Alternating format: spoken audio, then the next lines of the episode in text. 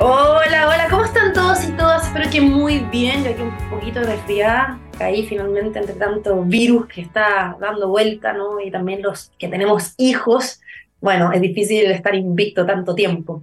Quería comenzar el programa eh, dando muchas fuerzas, saludos a todas las personas que están sufriendo por las inclemencias del clima acá en Chile, Hemos vivido esta semana un sistema frontal muy poderoso que se dice que es el más fuerte en los últimos 15 años, sobre todo en la zona centro-sur de Chile. Así que nada, solamente mandarle mucho apoyo desde acá. Em, estamos tratando también en los distintos medios de poder dar a conocer las situaciones, de buscar ayuda, ¿no? Eh, y ojalá las cosas puedan ir mejorando poco a poco para todas las personas que han sido damnificadas y también los animales, ¿no? ya sea mascotas y eh, animales de granja. Así que bueno, con eso quería comenzar. Hoy día vamos a estar hablando de distintos temas de salud, vamos a hablar de inteligencia artificial, de robótica, de impresiones 3D, también vamos a hablar de cómo cuidarnos del corazón, en el mes del corazón, todo eso y mucho más. Comenzamos con la música aquí en TX Health. Recuerden que nos pueden escuchar en txplus.com, en Spotify. Vamos con The Killers y Human.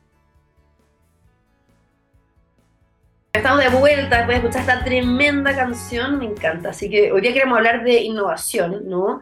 Y es importante eh, como entender un poco el ecosistema de las empresas, las startups que están trabajando en innovación médica y que además tienen un montón de desafíos en esta era. Lo mencionaba, la gran revolución que está teniendo la inteligencia artificial, que con suerte estamos viendo como una punta al iceberg, ¿no? Eh, la robótica, la programación, eh, las impresiones 3D y cómo esto también puede ayudar a eh, nosotros, los usuarios, en distintos ámbitos médicos. Y, de hecho ya queremos conversar con el representante de una empresa que lleva muchísimos años en el mercado, eh, cerca de 140 años y que ha sabido también reinventarse, innovar, hacer asociatividad para claramente generar soluciones eh, digitales que puedan impactar de, de, manera positiva en las personas. Está con nosotros Daniel Martínez, gerente de innovación y soluciones digitales de Johnson Johnson MedTech. ¿Cómo estás, Daniel? Bienvenido. Muy bien, Andrea. Muchas gracias por la invitación.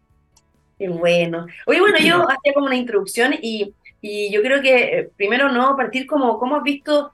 Igual es como una pregunta que creo que todos te hacen, pero, pero la pandemia sin duda dejó como un precedente eh, y que ha tenido las empresas como que de verdad ponerse ahí como arriba de la pelota, siguiendo todos estos avances que han sido muy rápidos en el último tiempo e innovando constantemente, sobre todo en el ámbito de la salud.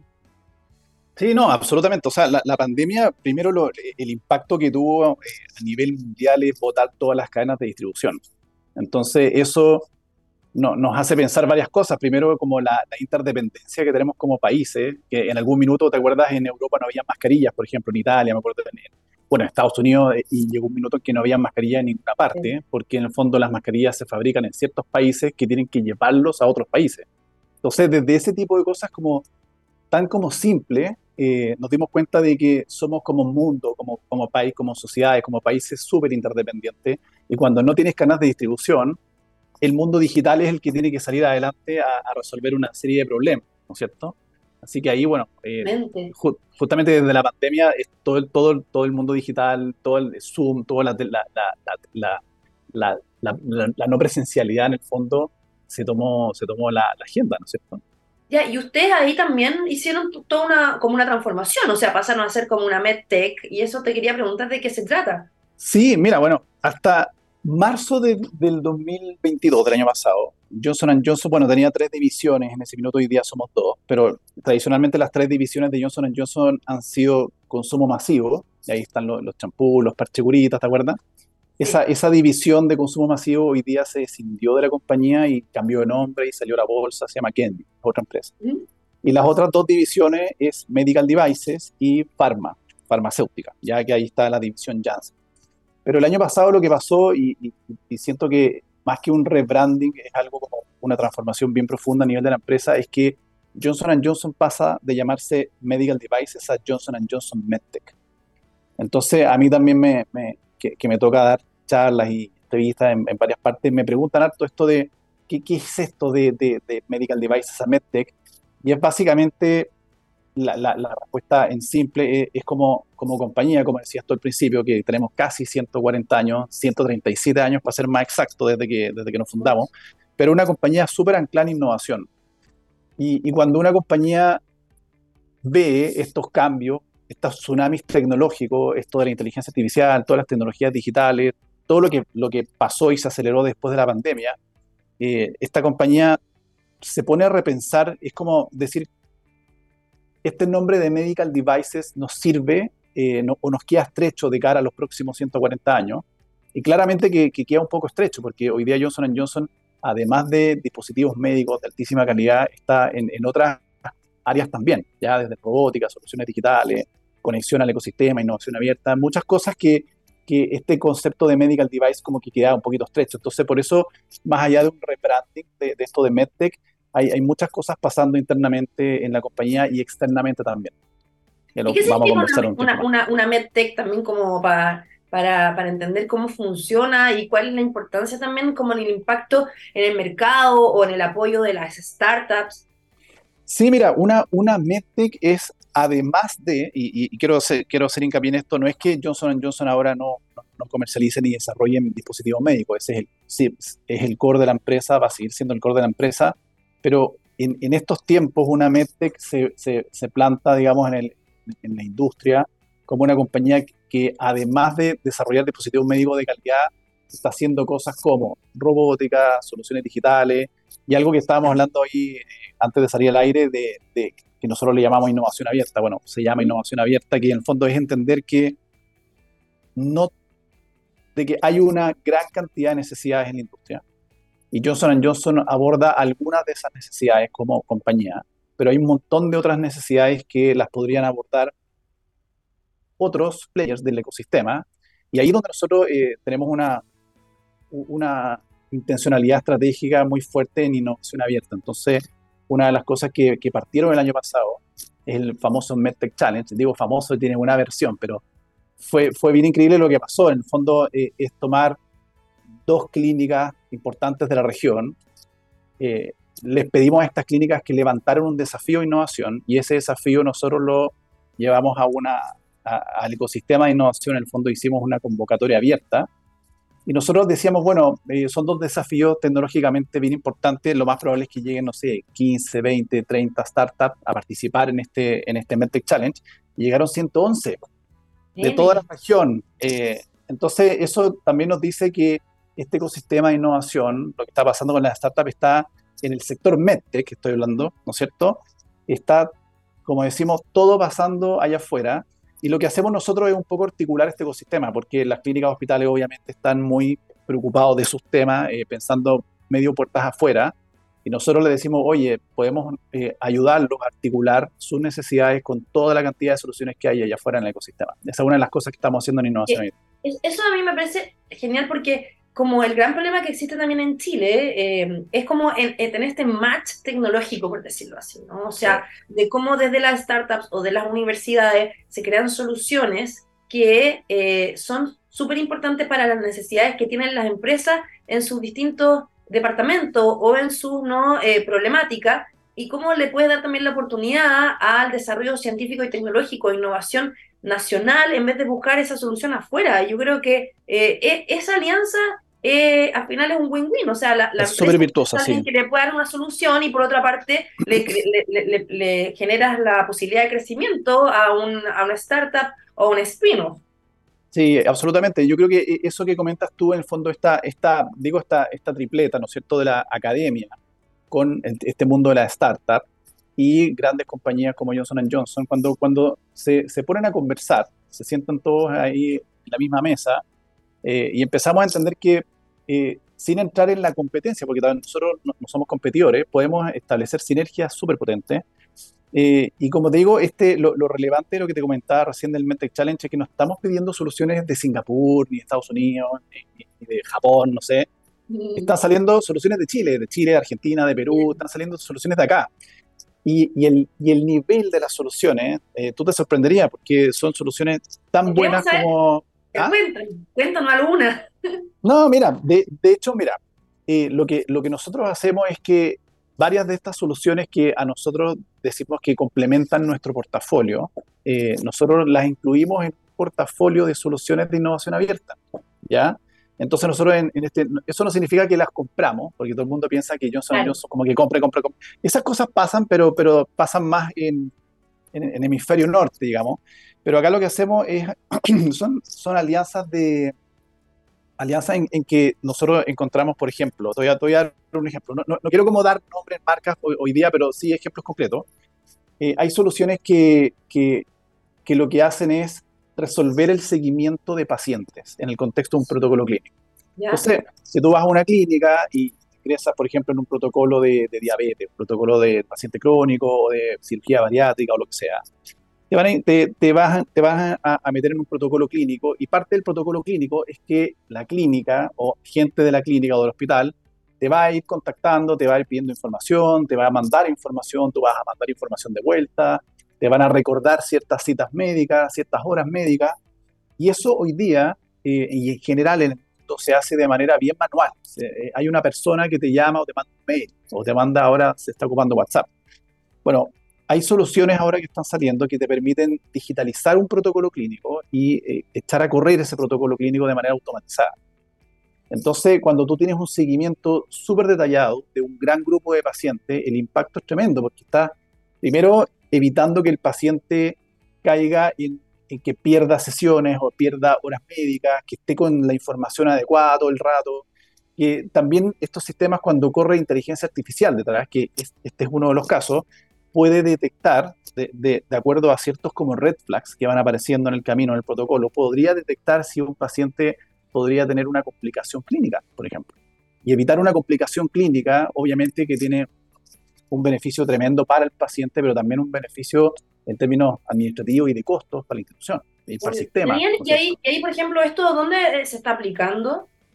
Tenemos, tenemos una solución, en el, de hecho tenemos varias soluciones de esas en el portafolio ya, y se están implementando, ya se implementaron eh, en, en, Argentina, hay un par de casos en Brasil, en Colombia, se México. En las clínicas, en hospitales. Esto se implementa, se implementa claro, en, en, en, hospitales y clínicas, y en Chile estamos a punto de hacer los primeros dos pilotos ahora este, en las próximas semanas. Eh, así que estamos bien contentos. Saber, ¿o no?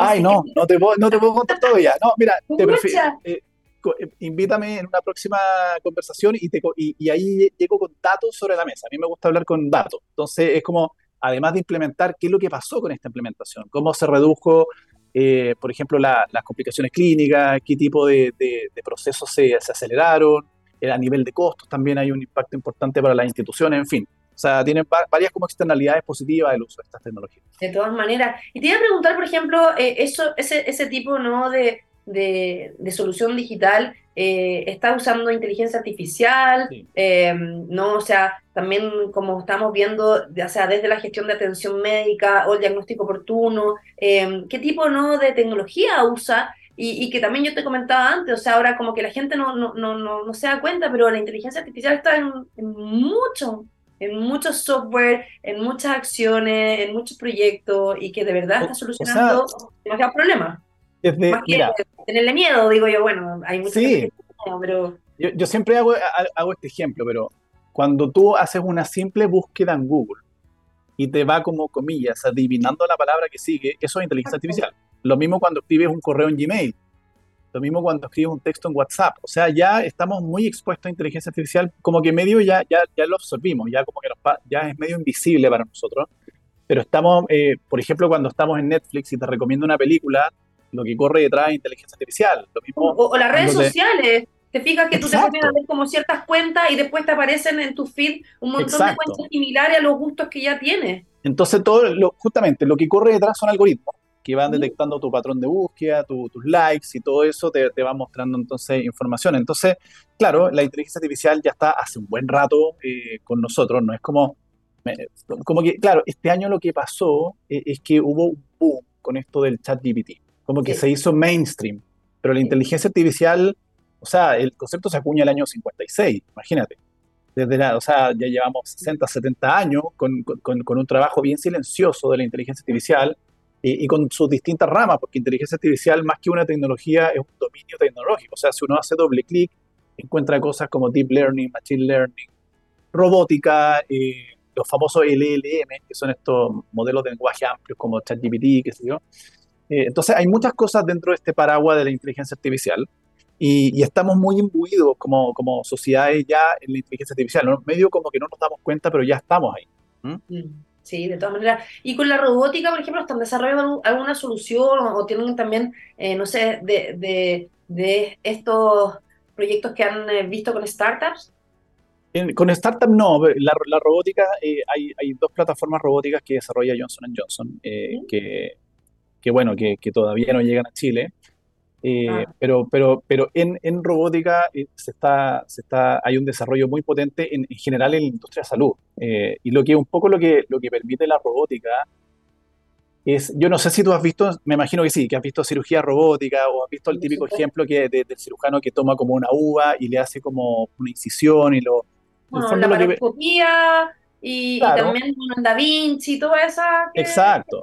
Pero, pero, pero, pero, permite, por ejemplo, que, eh, y hay algo que, que, pareciera como bien, como, como, como, como bien simple, pero muchas veces un cirujano tiene un pequeño temblor.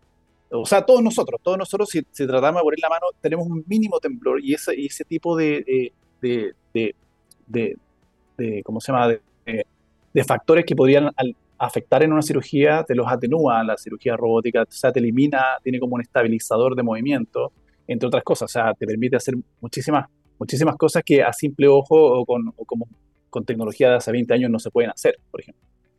Y lo otro que, que, también noto y que, y que también lo está desarrollando Johnson Johnson son sistemas de inteligencia artificial que apoyan la toma de decisiones dentro del pabellón.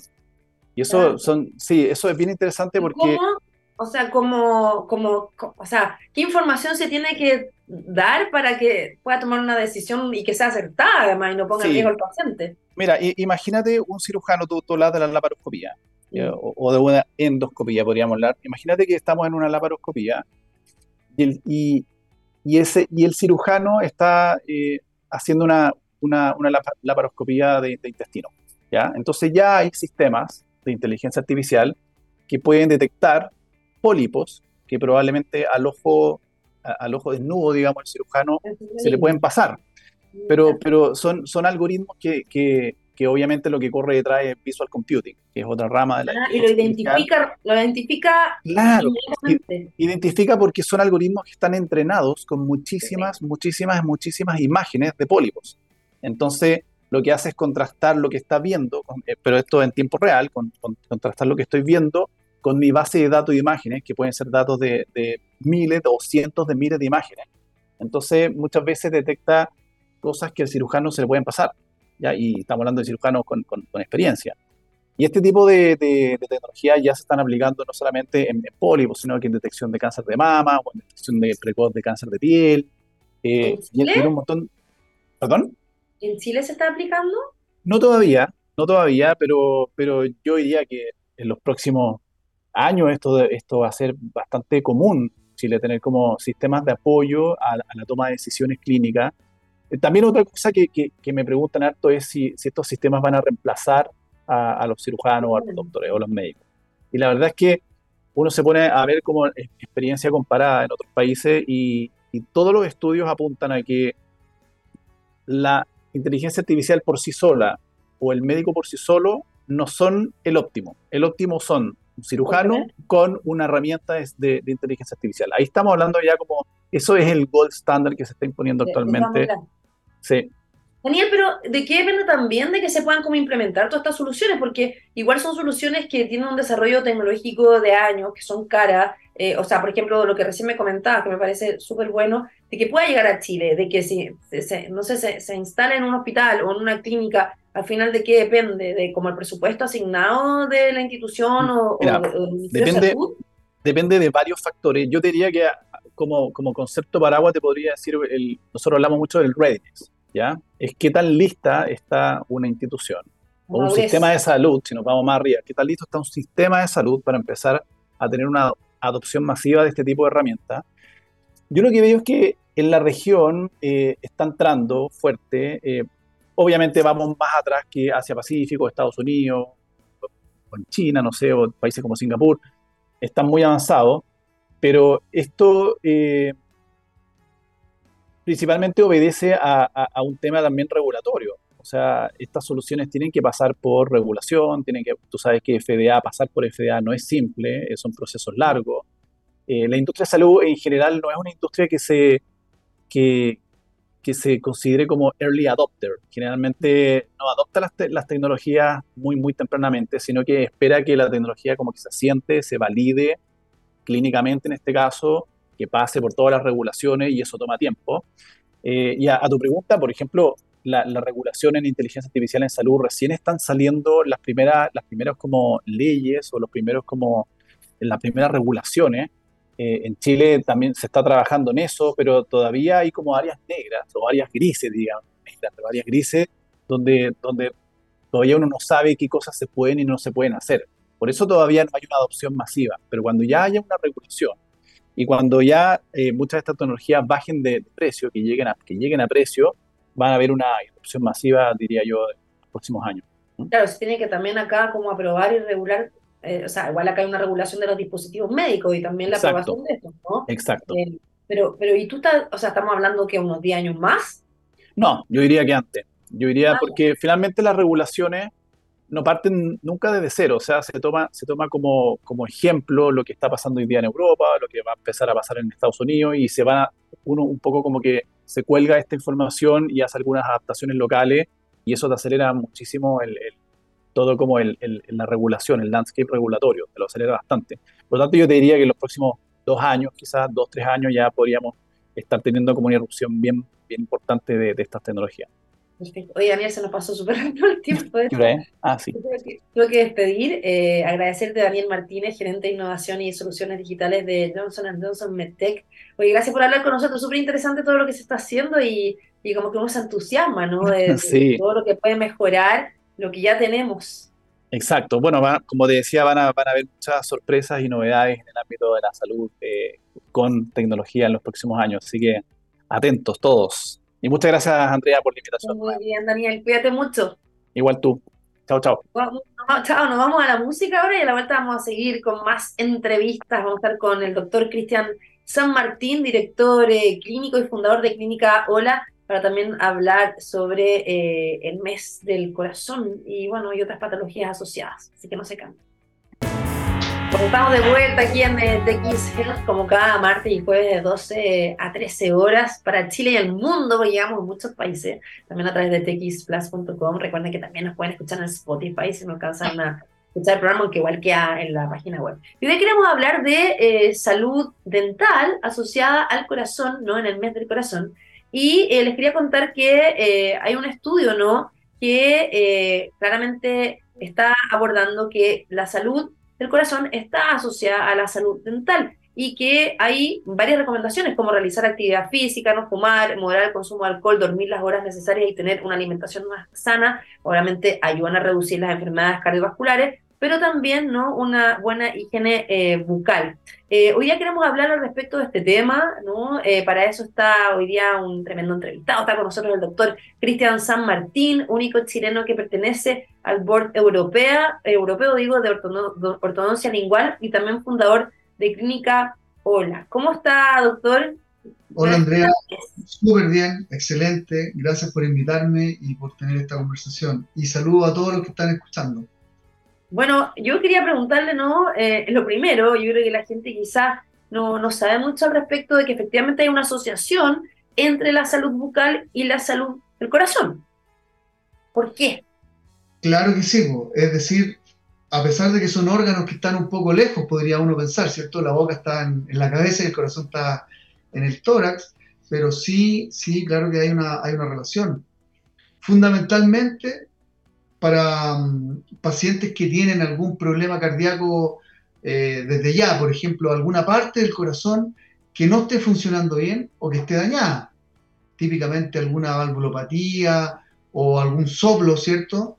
Eh, entonces estos pacientes tienen ya un problema al corazón, alguna parte del corazón no funciona bien y resulta que la boca, si tú piensas que la boca es un órgano que tiene más de 1400 tipos de bacterias distintas. Es un órgano que eh, es, eh, por así decirlo, está con mucha bacteria, tiene una población de bacterias muy grande. Y el corazón, ¿cierto? Imagínate que, que tenga una parte del corazón que no esté funcionando bien, como una válvula, por ejemplo. Resulta que estas bacterias que están en la boca viajan a través de la sangre y hay un riesgo muy grande de que esas bacterias, porque la endocarditis, por ejemplo, eh, típicamente una infección del, recubrimiento interno del corazón, es provocado por bacterias, también por hongo o por otro, o, también por otro microorganismo, pero fundamentalmente por bacterias. Entonces, una persona que tenga gingivitis o periodontitis, ¿cierto? Eh, que le sangre la encía, es muy fácil que estas bacterias viajen a través del torrente sanguíneo y, se, y van quedando en estas zonas que no funcionan muy bien en el corazón y podrían generar una endocarditis, por ejemplo, que es muy conocida y que podría incluso ser mortal si no es tratada como corresponde. Doctor, pero también, por ejemplo, en nuestro estómago también tenemos un montón de bacterias, ¿no? Microorganismos como la, que es la microbiota. Eh, y, también, o sea, ¿hay una, ¿hay una asociación o es más riesgoso las bacterias que están en nuestra boca a las que están en el corazón, que puedan, o sea, a las que están en el estómago que puedan llegar al corazón? Claro que sí, está demostrado con mucha evidencia de que las infecciones bucales tienen una relación directa, ¿cierto?, eh, con eh, problemas de endocarditis, por ejemplo.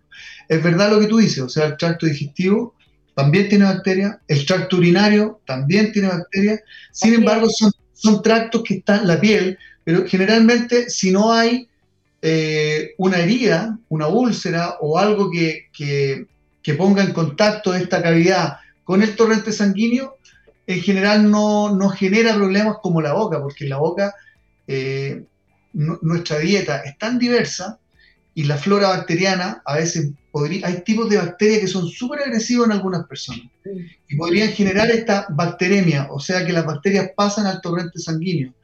Eh, además que la periodontitis hay una inflamación permanente, un sangramiento casi, cuando uno se, la, la periodontitis, para la gente que nos escucha, o la gingivitis, un signo es cuando uno a veces se lava los dientes o se pasa un hilo dental entre los dientes y sale con sangre. Es decir, que hay una úlcera, hay una herida que, donde la, boca que tiene bacterias tiene directa relación con el torrente sanguíneo. Pero, ¿y, qué pasa ahí? Porque uno dice, bueno, una persona que tiene un soplo, igual podría explicar que, para quienes no saben qué es eso, o tiene un problema en, en la válvula, ¿por qué son como más vulnerables ¿no? a que estas bacterias eh, de alguna forma eh, invadan eh, el órgano y, puedan generar una infección al corazón.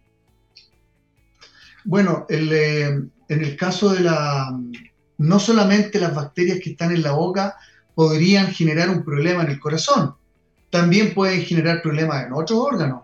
¿ah? la boca es parte de nuestro cuerpo y, y si hay bacterias agresivas, patógenas en nuestra boca, van a ir a atacar al órgano probablemente que tiene algún problema. En este caso estamos hablando del corazón. En otro caso podría ser el riñón. Y podría ser otro órgano. E incluso, en el caso de las mujeres embarazadas, podría afectar vía placentaria al bebé. Es decir, hay evidencia científica que nos dice que, de hecho, el 50% del, del bajo peso al nacer es provocado por infecciones bucales, ya sean caries, enfermedad periodontal, gingivitis. Eso es un plan nacional. En todo Chile, las mujeres que están en embarazo tienen un control periodontal muy periódico porque resulta que además, por el cambio hormonal de las mujeres embarazadas, hace que algunas bacterias como la gingi, eh, eh, porfis, creo que es un nombre, es muy patógena y es como agresiva, entonces las mujeres embarazadas eh, pueden ver que hay sangramiento típico, eh, periodontitis y, efectivamente requieren un control periodontal, requieren ir al, dentista para que le hagan limpiezas permanentemente. O sea, uno dice, ay, no pasa nada, total, mañana me lavo los dientes o la higiene, ah, yo sé que a lo mejor tengo un poco los dientes no tan limpios, pero efectivamente eh, las consecuencias se pueden ver en otros órganos. Y suma si además son pacientes que fuman, ¿ya? O tienen estrés o están con, la, con las defensas bajas, como por ejemplo pacientes diabéticos. Es decir, vamos sumando factores, ¿cierto?, que uno tiene que eh, no porque la boca sea un órgano que esté lejos de otro órgano, no nos, puede, no nos puede afectar. Doctor, estaba acá bueno, leyendo un estudio que yo no mencionaba que se publicó en Scientific Reports que concluyó que cepillarse los dientes por la noche podría reducir el riesgo de padecer esta patología. Y esta investigación consideró a 1.675 pacientes, eh, quienes fueron clasificados según si se lavaban eh, los dientes en la mañana, en la noche, eh, o en algún momento, o nunca. Y el análisis, de hecho, arrojó varios resultados interesantes que me gustaría preguntarle. Bueno, sí, efectivamente hay, em, hay estudios de investigación que, de hecho, nosotros, yo mismo hace algunos años atrás, publiqué un trabajo en una revista eh, más que nada porque mis pacientes usan brackets, brackets que van por la cara interna de, de, los dientes, ¿ya? Y los brackets también es un elemento que puede generar eh, acúmulo de placa, acúmulo de placa, entonces necesitan un control periódico. Eh, efectivamente hay una, una, relación directa. No significa que no está demostrada la, causalidad, es decir, una, una, infección bucal no va a provocar endocarditis si es que no hay previamente una, un antecedente cardíaco o la sumatoria de otros problemas como los que te acabo de decir, tabaquismo, estrés o qué sé yo, ¿cierto? Eh, pero sí eh, está sí demostrada la causalidad, pero sí está demostrado de que eh, el empeoramiento de un problema cardíaco puede estar generado por infecciones bucales y que además el cepillado nocturno, sobre todo, reduce más de un 50% las probabilidades, ¿cierto?, de que esto se manifieste. Es decir, el cepillado nocturno es el más importante. Piensa que en la noche, cuando dormimos, hay una, hay una baja secreción salival, baja la secreción salival, y las bacterias eh, anaeróbicas tienen el lugar propicio para, ¿cierto?, actuar, reproducirse y generar estos problemas por eso la gente amanece en la mañana con un olor en la boca no muy agradable. Efectivamente, efectivamente. Eh, efectivamente, en la noche, en la noche, eh, bueno, tú misma lo dijiste, o sea, uno amanece en la mañana y eh, como uno en la noche duerme, prácticamente no necesita salivar, no necesita, porque el acto de salivar es cuando uno habla, qué sé yo. Eso va limpiando en la noche las glándulas no están activas, imagínate la boca en el medio de oscuridad, humedad, que son los factores específicos que se necesitan para la proliferación bacteriana. Entonces, en la noche no hay excusa. Antes de dormir, por lo menos hay que pasarse el cepillo, enjuagarse la boca y sobre todo si comemos, ¿cierto? Aunque uno esté cansado, porque más encima se suma que uno en la noche ya llega cansado y dice, ya, mañana sí que sí, pero resulta que... los dientes, o sea, de todas maneras, la mañana de la noche. Ojalá después de comer también o almorzar. Ahora, doctor, igual eh, eh, hay un punto que usted abordó que, que, em, que tiene que ver con, claro, em, tener patologías ¿no? al corazón. Pero yo creo que muchas personas no desconocen si tienen alguna patología en el corazón y finalmente a lo mejor pueden ser Em, víctimas de, este tipo de situaciones. A mí me pasó que una vez me fui a hacer un examen, un ecodoppler, y me dijeron que tenía un pequeño soplo del corazón, y de hecho me recomendaron pues, eh, tener ojo si tenía algún sangramiento en la boca, porque podía pasar esto que usted mismo está diciendo, y yo no tenía idea. Entonces, ¿cómo podemos prevenir más allá de lavarnos los dientes? Bueno, si queremos prevenir, porque las patologías cardíacas muchas veces tienen signos o síntomas que no son tan evidentes. Ya a veces cuando ya hay eh, taquicardia, eh, fiebre, malestar general, ahí ya vamos al médico. Eh, no, es, malo todo, en algún momento tenemos que hacernos algún control preventivo con el cardiólogo. Eh, pero hay personas que se ven súper sanas, deportistas, y resulta que tienen una valvulopatía que no se ha manifestado y en algunos, incluso con causas congénitas, sin saberlo, se manifiestan en alguna edad. Entonces, ¿cómo podemos prevenirlo? Bueno, hay que evitar todos los factores que puedan contribuir, ¿cierto?, a una bacteriemia. Eh, primero que nada, las visitas regulares al dentista, sí o sí. Segundo, en algún momento, ¿cierto? los médicos te harán también algún eh, control de, por algún síntoma. Cada vez que uno va al médico, el doctor inmediatamente toma los signos vitales, ve si el corazón está funcionando bien. Si hubiera algún problema, el doctor rápidamente va a pesquisar ese signo y va a derivar oportunamente. Claro. Ahora, cepillarse es una cosa, lo otro es cepillarse bien, o sea, eh, me imagino que hay una técnica para, para eh, disminuir la cantidad de bacterias que hay en la boca. ¿Cómo, ¿Cómo sería un correcto cepillado o qué recomienda? Bueno, un correcto cepillado, primero que nada, tenemos varios factores que podrían, que podrían contribuirnos a tener un correcto cepillado. Primero, no olvidarse. Lo primero que nada, yo me puedo tener la técnica precisa, qué sé yo, pero si yo no lo hago frecuentemente, ya no estamos cumpliendo. O sea, primero que nada, la frecuencia, no olvidarse. Segundo que nada, tener cepillos correctos, suaves, de buena calidad. Los cepillos no duran seis meses, depende, el, eh, pero en general, después de un par de meses, como dice el dicho, eh, la escoba nueva barre mejor, ¿cierto? Entonces, siempre hay que tener buenos cepillos, buena pasta de dientes, ¿cierto? Eh, y también hay que usar hilo dental, mm. ¿cierto? Y muchas veces sangra las encías con el hilo dental. ¿Eso no es riesgoso? No, la verdad es que las encías no sangran con el hilo dental, sino que ya hay, ya hay una gingivitis. Eh, de hecho, si usa hilo dental deberían sangrar cada vez menos. O sea, o sea eso es una, una, alerta. La gente que se pone hilo dental y le sangra es porque hay una alerta entonces. Es una alerta ¿cierto? Tal de que uno dice, mejor voy al dentista porque aquí ya tengo gingivitis. Esto es una gingivitis, es un sangramiento. A veces puede ser un poquito que pasándose el hilo a los tres días ya desaparezca o puede ser algo que requiere algún ya un tratamiento un poquito más de limpieza más profunda.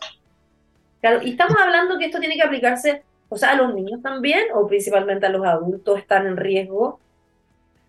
Mira, eh, principalmente los adultos están en riesgo. la, obviamente, que no suene como que los niños no necesitan, pero sí, claro, los, adultos estamos más en riesgo porque tenemos más factores. Los niños tienen, eh, tienen eh, más saliva, tienen un sistema inmune muy, muy preparado, incluso algunos niños se duermen con la mamadera o pueden salir caries, pero es mucho menos la frecuencia de, generar problemas cardíacos, por ejemplo, a menos que el niño ya tenga algún problema previo. Pero los adultos somos, somos más riesgosos a tener enfermedades periodontales. Perfecto. Y, ahí, em, por ejemplo, cuando uno se saca una muela al juicio, ¿no? Em, también hay un riesgo. Ahora, claramente, después que uno se saca una muela al juicio, te dan antibióticos, ¿no? Como profilaxis. Pero, em, o cuando uno tiene una cirugía al corazón, eh, hay que tener ciertos cuidados previos también. Yo he conocido amigos que han tenido que operarse el corazón y le hacen todo un tratamiento dental antes. O sea, aquí nosotros tenemos muchos pacientes que en algún momento tienen que someterse a algún tratamiento, alguna cirugía, ¿cierto? Y los médicos no ni siquiera lo operan, sino no están dados de alta por el periodoncista, o sea, cero posibilidad. Hay que anular todos los riesgos o todas todos los factores que podrían eh, eh, eh, afectar, ¿cierto?, a una buena cirugía. Imagínate que una cirugía requiere que el cuerpo esté sano, con todas sus defensas, la cicatrización y obviamente con una profilaxia antibiótica que lo, lo da normalmente el cardiólogo. Incluso cuando los pacientes que ya tienen endocarditis bien, o valvulopatía o, válvulas artificiales, eh, nosotros tenemos el registro médico de quiénes son esos pacientes y en rigor hay una profilaxia antibiótica. O sea, no podemos ni siquiera nosotros ir a limpiar, porque si vamos a limpiar con el mismo escala del instrumento que limpia, podemos impulsar las bacterias al torrente sanguíneo. O sea, tenemos que hacer una, profilaxia un, par de horas antes, horas después, ¿cierto? Y, así está indicado, o si no, nosotros también podemos generar un problema. Si que no lo hacemos con... Eh, eso, eso le iba a preguntar, doctor, por ejemplo, procedimientos eh, de ortodoncia, ¿no? O, también eh, de, salud bucal, pueden poner en riesgo al paciente, por ejemplo, no sé, una limpieza dental o un blanqueamiento dental, o poner una, sacar una muela del juicio, o sacar, ¿no? hacer un tratamiento de, de conducto. No, todo lo contrario, Andrea, todo lo contrario. Eh, ningún procedimiento dental bien hecho, bien indicado, va a generar otro problema. Todo lo contrario. Vamos a contribuir nosotros, porque imagínate, una cirugía, una muela del juicio con antibióticos, ¿cierto? Con, un especialista, un cirujano maxilofacial, eh, no debería tener problema. Obviamente, como toda cirugía, hay un riesgo, ¿cierto? Eh, en el caso de un tratamiento conducto, eso significa que el molar, el diente por dentro ya está infectado, entonces es sumamente necesario hacerse el tratamiento conducto para eliminar ese factor, ¿cierto?, de, riesgo que es que esté infectado el diente. O si no, genera una inflamación permanente y nos mantiene las defensas bajas gratuitamente, cuando eso nosotros necesitamos tenerlo controlado. Y ahí la, la, la, salud dental incide también en el desarrollo de otras patologías, doctor, más allá de lo que estamos hablando del corazón. Bueno, imagínate que como te decía al comienzo, la boca tiene per se muchas bacterias, ¿cierto? La flora bacteriana es muy grande y podría generar infecciones en otros órganos, claramente, corazón, riñón, eh, embarazo, como te comentaba, o podría eh, empeorar la diabetes, por ejemplo. Eh, es decir, es un factor de riesgo. Siempre tener la boca con bacterias, no ir al dentista, podría ser un factor que podría empeorar otra situación.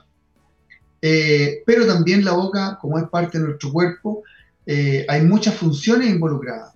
Es decir, los dientes eh, involucran otras funciones como, por ejemplo, el caso de, en el caso de nosotros los ortodoncistas, una infección bucal o pérdida de dientes, ¿cierto? Que puede ser provocada por infecciones, puede provocar problemas de mordida, de articulación, de masticación. Es decir, eh, no está aislada del resto del cuerpo. Eh, nuestra calidad de vida está asociada un poco a la salud bucal, a una correcta oclusión, etcétera. O sea, está dentro del cuerpo. Es que otra vez, no, no me acuerdo dónde lo, eh, lo leí, se hizo un estudio, creo que lo lideró, no sé si en la Universidad de la Frontera, creo, que la salud, la salud dental en Chile estaba pésima, sobre todo en los adultos mayores, ¿no? Y, que era, o sea, increíble cómo el descuido que había en eso. Eh, y ahí le quería preguntar si hay algún dato como de la incidencia no asociada a la mala higiene bucal con efectivamente estas cardiopatías eh, o si hay eh, grupos etarios o, de ciertos grupos en Chile identificados que, que, puedan haber sufrido este tipo de, situaciones. No sé cómo lo, han visto ustedes. Bueno, efectivamente hubo un estudio ahora reciente que se habló harto de la, de la Universidad de la Frontera mm. y mm, nosotros lo hemos a diario, porque piensa que nuestros pacientes son el 95% adultos. Entonces tenemos que estar en, eh, permanentemente controlando la salud bucal, la limpieza, la periodontitis. Eh, no es posible que nuestros pacientes que usan brackets, ¿cierto? Que son adultos, por eso los tienen por dentro, eh, tengan problemas de, de, Va de la mano, o sea, casi como cada dos controles, limpieza, no hay nada mejor que tener la boca limpia, es, el, aliento fresco, uno se siente mejor y después se acostumbra y siempre tiene que ser así. Nosotros somos prácticamente, eh, nuestros tratamientos van de la mano. Con los tratamientos periodontales, tenemos a los periodoncistas al lado, trabajamos uno y uno. Eh, nosotros en, eh, en, nuestra clínica, en la clínica Ola, estamos viendo solamente adultos y cuidamos mucho la parte periodontal, es lo que más nos importa. Es decir, nosotros a nuestros pacientes vamos teniendo la, foto del seguimiento de cómo se van enderezando los dientes y no podemos ver una foto con los dientes sucios. Inmediatamente los mandamos al periodoncista. Eh, nuestros tratamientos, ¿cierto? Al ser por dentro, también cuidan la salud oral, porque al estar por dentro, en vez de que los brackets estén por fuera, al estar por dentro, están justo los brackets a la salida de las glándulas salivales, y por lo tanto hay una autoclisis, una autolimpieza. No significa que, no hay que limpiarlo, sino que es un poco menos riesgoso.